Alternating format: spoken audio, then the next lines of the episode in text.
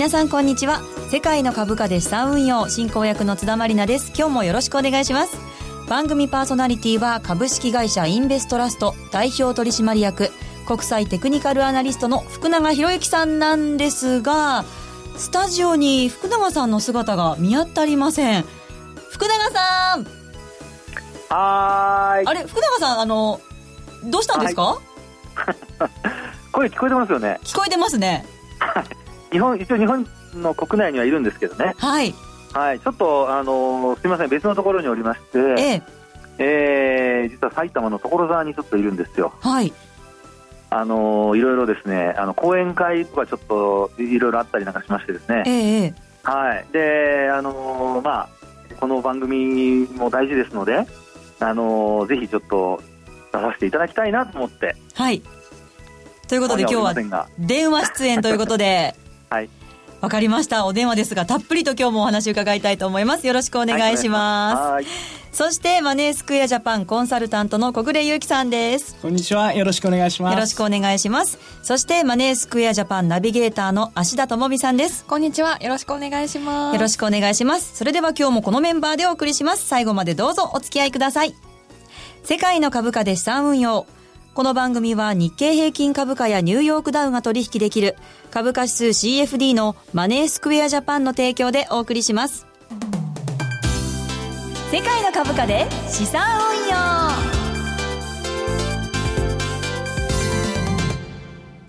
それでは最初のコーナーに行きましょう。題して、マーケットの見方。このコーナーでは足元の相場分析、今週の展望について解説していきます。まず日経平均などの指数を芦田さんからお願いします。はい。今日の日経平均株価終値は269円51銭高い1万9057円50銭日経平均先物日中の終値は230円高い1万9070円日経平、えー日経225証拠金取引現在レートは1万9095円ニューヨークダウ証拠金取引現在レートは19,958ポイントとなっていますはい、日経平均株価は3日ぶりのプラスとなりました。はいそれでは足元の相場や今週のマーケットのポイントについて小暮さんからお願いします。はい。まず先週の振り返りからいきたいと思いますけれども、はいえー先週の値動き、えー予想されていたほど荒れなかったなというような印象じゃないでしょうか。そうですね、もうみんながトランプ大統領の就任式でなんか出てきて動くんじゃないのって思っていたり、そうですよね。なかなかこう、ね、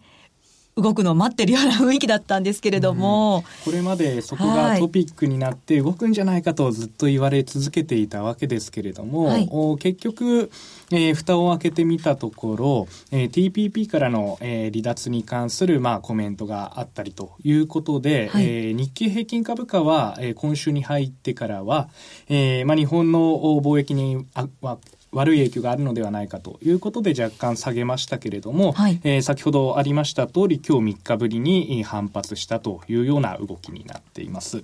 まあ、これをはじめ世界のお株式に目を向けても、えーニューヨークダウ、ダックス、FTSE これもお目立った大きな上昇、大きな下落というところは現状発生していないようなところ、えーレンジが続いているというような状況であります。もうレンジ相場と言っていいような状況ですよね。はい、このあたりを少しテクニカルの面からもはい。確認をしていきたいと思います、えー番組のホームページをご覧いただけると、えーそちらにえー実際のチャートも掲載をしていますので合わせてご覧いただけたらと思いますがまず日経225のお冷やしから見ていきたいと思います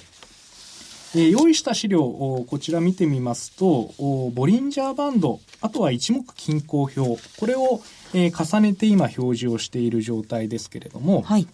えーこのチャートを見てみますと、えーボリンジャーバンドの、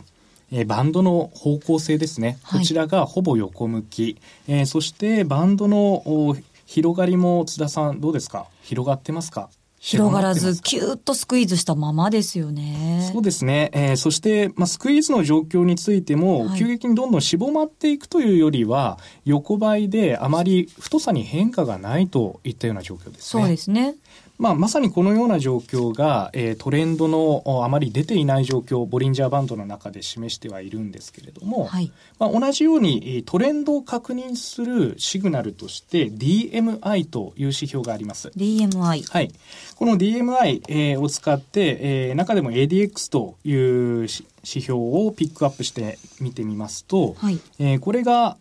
えー、直近1万9709円をつけたあ高値の部分を、えー、中心として徐々に現在下げているような状況、はい、この ADX が下がってきているというのは、えー、トレンドが、えー、出ていないことを示す状況ですので、えー、こういったトレンドを確認するテクニカルを使っても今トレンドが出ていないというような状況が確認できます。はい日経平均について、えー、まあ、そういった状況であるのと同時に、それ以外の海外指数、ニューヨークダウに目を向けてみても、先ほどの日経平均のボリンジャーバンドよりも、津田さん、こちら見ていかがでしょうか？広さが日経平均よりもだいぶさらにぎゅっと収縮したまま横ばいになっているような状態ですね。そうですね。かなり狭いレンジ相場が続いているという状況で、実際に2万ドルというような節目をえー、上限にしてなかなかここを超えきれずにそうなんですよね、はい、こういった状況が続いています。えー、DAX、FTSE、欧州の指標について確認してみますが、こちらもこれまで、えー、トランプ相場が始まって以降、少し出遅れ感があったため、トレンドが強く発生はしていたんですけれども、まあ、先週に入ってからそのトレンドが消滅してしまい、この2つの指標についてもレンジということで、今、えー、株価指数 CFD でお取引いただける4つの指数、いずれもレンジ相場になっているというような状況が言えると思います。はい。福永さん。はい。レンジ相場というお話もありましたが、福永さんは今の相場、どんなふうにご覧になっていますか？そうですね、あの今、本当にあの小井さんの話にあったように、ですね、はい、あのチャート的にはあの値動きがあの、まあ、いわゆるそのボラティリティですよね、変動率が徐々に収まってきて、でそこでみんなどっちに行くあの行くのかなっていうのをですね様子を探ってるっていう、そんな状況じゃないかなと思うんですね。はいですので、まあ、本当にあのそういう意味で言うと、あのまあ、あの初心者の方はですよ、えー、トレンドが出るまでは、とりあえず様子を見ると、でもしそのポジションを持つにしても、本当、最低限のポジションにする、でもう一つの考え方としては、今、小動きなので、はい、もう本当にその小動きの中で、ちょっとあの全くこれまで何もやったことがない人が、初めて本当に投資をするっていう人は、ええ、動きが小さいところでちょっと買ったりしてみるっていうのはですね、あの突然びっくり、動いてびっくりするってことが、あのえー、少ないと思いますので、はい、まあ、そういう意味ではあのロスカットさえしっかり入れておけば、動きの緩やかな時に売買を始めるっていうのも一つの考え方なんですよね。あということは、レンジ相場はレンジ相場なりの戦略を立てて取引すれば、初心者でもチャレンジしやすい。そうです。その通りです。はい。まあ、津田さんはもう初心者じゃありませんけどね。初心者ですよ、まだまだ。いやいやいや、もうそんな自分からそんな謙遜しちゃって。こういうあのトレンドがあまり出ていない時っていうのは、はい、テクニカルではどういうものを使うといいんですかね？そうですね、あの今ね、先ほど、えー、っと小暮さんからの話にもありましたけど、トレンドを教えてくれるまずテクニカル指標を見て、はい、でそこで本当にトレンドが出てないのかどうかの確認をするわけですね。ええ、そうすると、そのまあ、いわゆるそのトレンドが出てないということは、持ち合い相場っていうことも考えられますので、はい、そういうある一定の値幅、あるいは価格と価格の間で動いているような時に、あのまあ、サインをしっかりこう出してくれる、特にあの正確なサインを出してくれるっていうようなテクニカル指標を選ぶと、はい、それがあの使い方のコツになりますよね。はいはい、はい、具体的には、はい、あ具体的にはですね、はい、あの例えば、えー、レンジ相場になったときに、あのまあえー、っと高値で売って安値で買う、はい。まあ、そういう、まあ、レンジ相場でですよ、あのトレンドがあるときじゃなくて、本当にある一定の値幅の中の高値でかあの売って安値で買うと、はい、そういうのを考えるなれば、まず一番思い浮かぶのは、よく番組でも取り上げるボリンジャーバンドです、ね、ボリンジャーバンドですよね。はいであとそこのほかにもあのレンジ相場の中で売りとか買いのタイミングを教えてくれる買われすぎとか売られすぎを教えてくれるテクニカル指標に RSI だとかあとストキャスティクスっていうのがありますね。はい、はいかりました。そういうのもあったりします。じゃあそのあたりのテクニカルも使いながら、今週はどんな戦略でいきましょうか？今週はですね、はいそういう意味では、あの売り買いのタイミング、今お話したようなテクニカル指標を使って、はい。それであの売買のタイミングをシミュレーションしてみるっていうのがいいんじゃないですかね。はい。で余裕のある人はもちろん実際に売買してもらってもいいと思うんですけど、はい。はい、レンジ相場の中で、えーまあ、本当に値幅短あの少ない値幅ですけど、とにかく練習すると、はい。そういうあの時期かと思います。わかりました。しっかりと練習する、シミュレーションするということで。わかりました。はい以上、マーケットの見方のコーナーでした。さあ、それでは続いてのコーナーに行きましょう。マリナルの世界の株価で資産運用トレード大検証さあ、やってきました来ましたそれではこの1週間の結果を発表します今週は、ダラダラダラダン増減なしあーなかったですね今週ははい。というのもですねね、先週の戦略が様子見。はい、で、実際私もちょっとまだわからないところ多いなって思ったので、一旦まあ週末までは様子を見ようと思っていたんですが、はいいざ週末を迎えて週が明けても、なかなかこうね、方向性もはっきりしない。うんまあ、レンジ相場って話もありましたそうなんですよね。今方向性わからないので、ちょっと改めて戦略を立て直そうと思って、リセットも1週間にしてみました。ね、どうやってこれからやっていくのか。そうなんですよね。先ほど福永さんからアドバイスいただいたようにちょっとテクニカルをたくさん使う練習なんかもしたいなと思ってるんですけれども。はい。はい、まあ先ほど福永さんからレンジ相場には、えーまあ、レンジ相場に向いたテクニカルを使っていくとはい。いうコメントがありましたけれども、ええ。まあ、一つ今回用意しているチャートの中に RSI 先ほど福永さんの言っていた売られすぎ買われすぎを表すような指標。はい。そして、えーもう一つ、えーまあ、行き過ぎ相場の過熱感を表す特にレンジのタイミングで使いやすい指標として、えーエンベロープ、まあ、はい移動平均からどれくらい離れているか乖離率をお表したものなんですけれども、はい。おこのチャートを用意しています。まあ、先ほど話に出しているようにニューヨークダウが今一番ボラティリティ変動の幅が小さい、えー指数になりますのでそうですね。はいえーこの指数について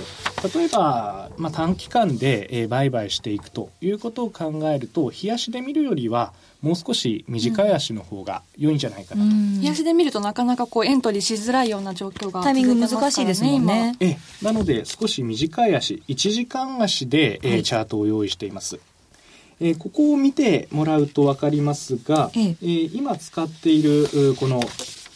エンベロープはい。えー22時間移動平均線はい。を取っていまして、はい。えーその22時間移動平均線から0.3%、はい。そして0.6%この2つの、えー乖離率を取っているんですけれども、ええ。えーチャートをご覧いただける方は分かりやすいかと思いますが大体この0.3%のラインで、はい。えー反発をしていることが、えー多くあって、はいはい。そして特に大きく動くようなタイミングでも大体この0.6%というところで、えー去年の年末12月30日から今年に入ってからという値動きは大体その範囲で収まっているというところが確認いただけると思います。はい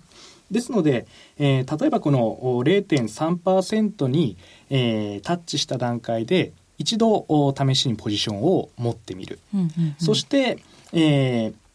それが移動平均線であったり、えー逆のマイナス0.3%にタッチした時点で、えー利益を確定してみるといったような考え方が大事になるかと思います。はい。福永さん。はい。今エンベロープについてお話しいただいたんですけど、このええ。22時間0.3、0.6っていう数字って、これははい。あの、初心者の私はどんな風に考えたらいいんですかね？あのですね、はい。今のまあその時間足で見るパターンもあれば、ええ、あとはもう本当にあの日足でエンベロープを見るっていう考え方もあるんですよね。はい、で、あの時間が短くする理由としては、はい、あの時間が長いより短い方がよりその反応が早くなるんですよね。ええ、ええ、えーですから、あの1日経ってあの終わったところで見て、あここが売りだったんだっていうふうに分かるよりは、うん、まあ、22時間があのその適正かどうかはちょっと別として、ですねあの時間が短い方がですね、えーより早くその兆しが出ているのであれば分かると。はい、ですので、時間を短くすることによって、多少その長い時間を見るよりは、早く反応が分かるっていうことはありますよね。はいはいはい。なるほど。一方で、あの、今度短くしすぎると、ええ、反応が早くなりすぎて、はい、えー、要はその売り買いのタイミングが今度逆にこう騙しと言ってよく言いますけども、あのえー、一回こう、例えば買いとか売りのこの水準に達してもですね、はい、えー、その後もう一回上昇したりだとか、あるいは下落したりだとか、はい、まあ、そういうことが起こったりするんですよね。はい、はい、なので、あの流れとし、まあ、考え方としてはですね、えー、その時間をどういうふうに自分がどう捉えて売買しようと思っているのか、はい。まあ、そういうところからですね、あのー、考えた方がいいと思います。であともう一つはですね、ええ、あの今、その例えば小暮さんの22時間だとか0.3だとかって話が出ましたけど、はい、それはあの思いつきでやってるわけではなくてですね、はい、基本的にあのフィットさせてるんですよ。えー、えー、というのはあの例えばあの津田さんも芦田さんもあの洋服買うときに、はい、試着室で洋服ちゃんとサイズが合うかとかあとは自分が綺麗に見えるかとか、よく見るでしょもちろんぴったりの買いますよね。ちょっとちっちゃいの買って痩せようとします、私。あのテクニカル的にはそれあんま向かない間違いないです。テクニカル的にはぴったりとフィットさせていく。そうです、そうです。はいですからサイズを合わせて、どこに売買タイミングが来てるかっていうのを過去に振り返ってこう調整するんですよね。はい、ですから初心者の人でも、あのえー、今お話したような、例えばこう、えー、日頃あまりこう馴染みのない数値が出てきて、私にはできないんじゃないかと思われるかもしれないんですけど、はい、実際にはそうではなくて、はい、単純に時間を短くしたり長くしたりっていう、その期間を変えることによってですね、ええー、売買タイミングと株価のその例えば、えー、反転ポイントがぴったり合ってれば、それがあの最適なあの期間だってことになるんですね。はあ、じゃあそういう意味では、もう自分で探していくっていうのも一つの方法ですかね。そうです、そうです。本当そうなんですよね。はい、ですから、あのマネースケジャパンさんのツールですと、期間を変えることができますので、はい、あのそれを変えて、ですねあのいろいろ試してみるっていうのが面白いんじゃないですかね。はあ、じゃあ、先ほどこの今週の戦略で練習っていうお話もありましたけど、そういうの試しながら、ちょっと私自身も挑戦してみようかなと思います。そうですね。で、あとは、あの、自分でデータがこう蓄積されるようになってくると、はい、こういう時にはこういう期間にした方がいいとか、ええ、あるいはこういう時にはこう長くした方がいいとか、短くした方がいいとかですね、はい、その、えー、その時の局面局面によって、おそらくなんかこうイメージが湧いてくるようになると思いますから、はい。もうそうなると締めたもんですね。わかりました。はい。そして福永さん、レポートなんですけれども、ボリンジャーバンドにおけるトレンド発生時の確認事項についてお話しいただけるということなんですね。そうですね。あのもう簡単に申し上げますと、ですね、はい、あの例えば昨日ニューヨークダウ、えー、トランプ新大統領があのカナダからのパイプラインに署名したとかですね。ねニュースありましたね。はい。まあそういうので、こう株価上がったり、ドルが上昇したりって流れになってるんですけど、はい。これが本当のトレンド上昇なのか、あるいは騙しなのかということで、そこでちょっと確認してほしいことをお伝えしたいなと思ったんですね。はい。はい。レポートにはそれが詳しく書いてあるんですけど、はい。えー、一つはよく番組で話をしますが、あのー、えー、っとボリンジャーバンドの向きですね。向き。はい。特にあのプラス2シグマの向きが上向きに変わるかどうか。はい。はい。であとあの、上昇しても上向きに変わらない場合は、はい、これまでから話に出ているように、レンジ相場が続くってことになるわけですね。ええはい、そういう時にはあの売っちゃだめなので、はい、えー、すぐにあの広がった場合には買い戻さなきゃなんですよね。はい、はい、ですからそういうふうなことをあの、えー、ボリンジャーバンドの向きも確認しながら、はい。えーまあ、トレンドの判断をすると、はい、それによってですねなるべくあの騙しに合わないようにして、はい、より正確な判断ができるように、えー、しましょうというそういうお話でございます。はい、わかりました。向きを確認して騙されないように、私自身も気をつけたいと思います。もういい人すぐ騙されますからね。そうなんです。人がいいからすぐね、騙されちゃう。気をつけます。笑いが起こってますね。はい。以上、マリナルの世界の株価で資産運用のコーナーでした。M2J インフォメーション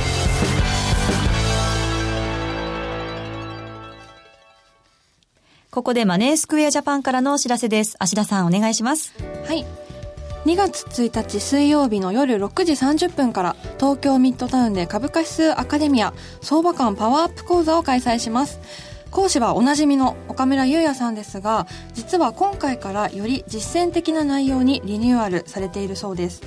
今回はトランポのミクス相場によるマーケット参加者の傾向の変化など時事的な内容もお話しくださるほかセミナーの最後にはミニテストと解説がありますのでより一層理解を深めていただけるんじゃないかと思います。はい岡村さんのレポートは独自のデータを使ってとっても分かりやすく解説してくださるのでいつも新しい発見があってとっても面白いんですよね。そうですよね。セミナーのアンケートでも大変良かったという方が非常に多いですしマーケットの見方や考え方を学んだ上で CFD の戦略の幅を広げていきたいという方には特におすすめのセミナーになっています。人気のセミナーがさらにパワーアップした講義気になります。はい。私も端っこでこっそり参加したいと思います。はい。株価指数アカデミア相場感パワーアップ講座はマネースクエアジャパンに講座をお持ちの方ならどなたでも無料でご参加いただけます。参加をご希望の方はマネースクエアジャパンのホームページにあるセミナーカレンダーからお申し込みください。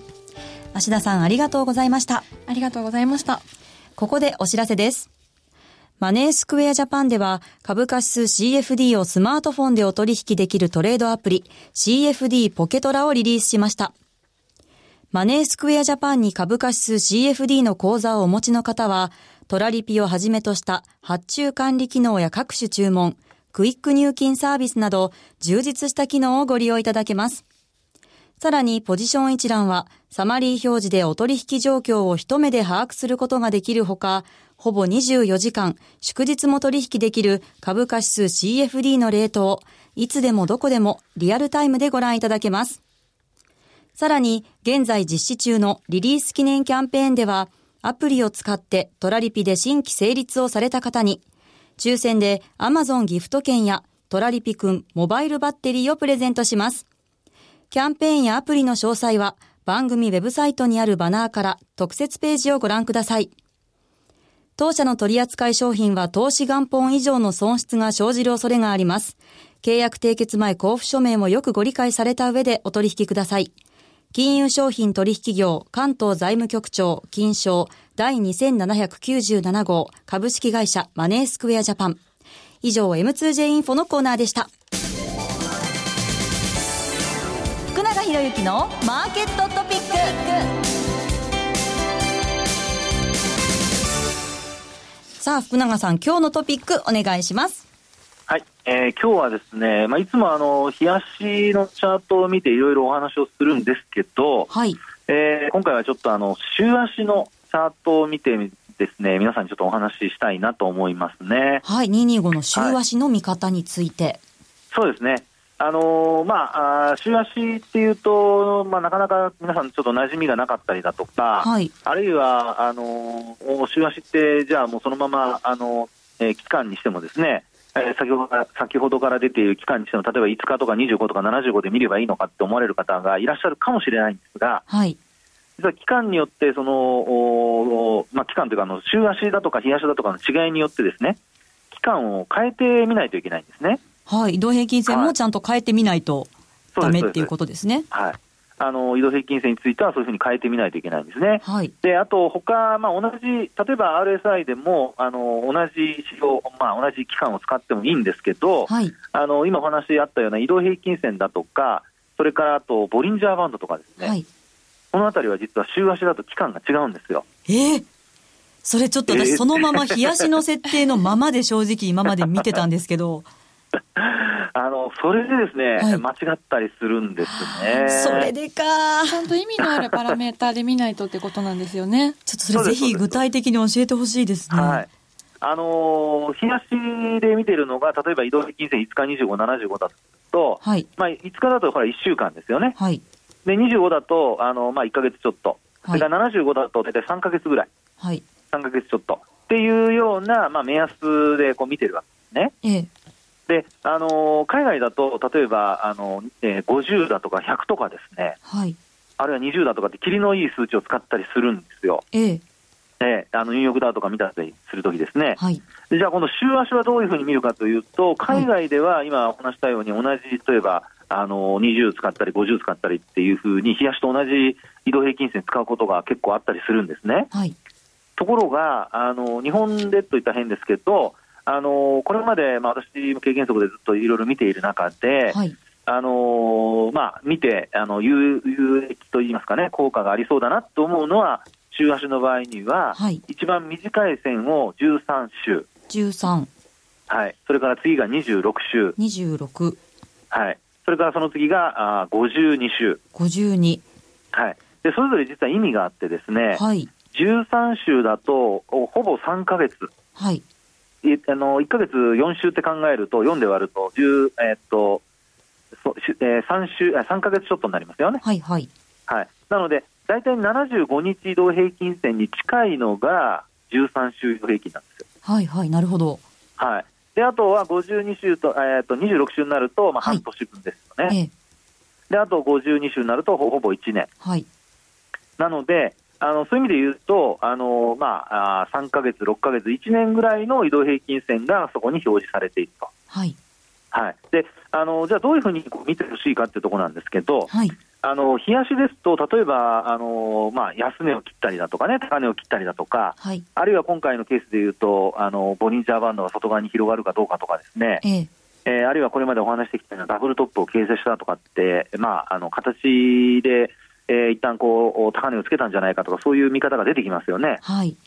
はい、ただ、あのーまあ、リスナーの皆さんももしお手元にあの週足のチャート、さっきお話した13週移動平均線と26とか50に表示できる方はご覧いただきたいんですけど、ええ。そちらでご覧いただくと、綺麗にあのーまあ、13週移動平均線の上で止まってると思うんですね。はい。はい、で先週なんかは下髭つけて終わったりっていう形になってますから、ええ。ええでまた今週もあの下落したんですが、今日反発してますので、1万9000台回復してますから、はい。まあ、そういう意味ではやっぱり下髭になっていると。はい。はい、なので、あの取引時間中、例えば13周線を割る場面があっても、あるいはその日々割り込む場面があっても、はい。翌営業日、例えば13週移動平均線を回復するかもしれないと。はい。はい、なので、えーこれから仮に下落する場面があったとしても、いわゆる皆さんがあの考えている押し目買い、ええ。ええ。どこで押し目買いをすればいいのかなっていう、例えば津田さんのように、はい。これからちょっと今、様子見で練習して、その後どっかのタイミングで買いたいなと思ったときにですね、あの13週移動平均線と、それからあの価格がこう接近してきてますから、ええ。そういう中で上向きの13週線に接近したところ、はいあるいはそこからあの下回っても戻ってきたところを買うとかっていう目安にしてもらうとはい。いいのではないかということなんですよね。そろそろ買ってもいいっていうことですかね。いやいやいやそれはこれからです。わかりました。しっかりと参考にさせていただきます。はい、ありがとうございます。さあ、お送りしてまいりました。世界の株価で資産運用、そろそろお別れのお時間です。福永さん、お電話での出演でしたけど、い、かがでした？なんか僕、スタジオにいる感じでしたね。電話でもこんなにいろいろ根掘り葉掘り聞かれるのかっていう感じですかね。ねえ本当にね、ただではあの ね、出させはい、あっという間でしたね本当にあ本当ね、あっという間でしたね、本当ね。はい。来週はスタジオ来てくれますよね。もちろんです。はい、わかりました。来週は福永さんスタジオに来てくださるということです。ここまでのお相手は福永博之さん、マネースクエアジャパン小暮優樹さん、芦田智美さん、そしてマリナルこと津田マリナでした。それではまた来週。さようならさよなら。さよなら。さよなら。バラバラでごめんなさい。世界の株価で資産運用。この番組は日経平均株価やニューヨークダウが取引できる株価指数 CFD のマネースクエアジャパンの提供でお送りしました。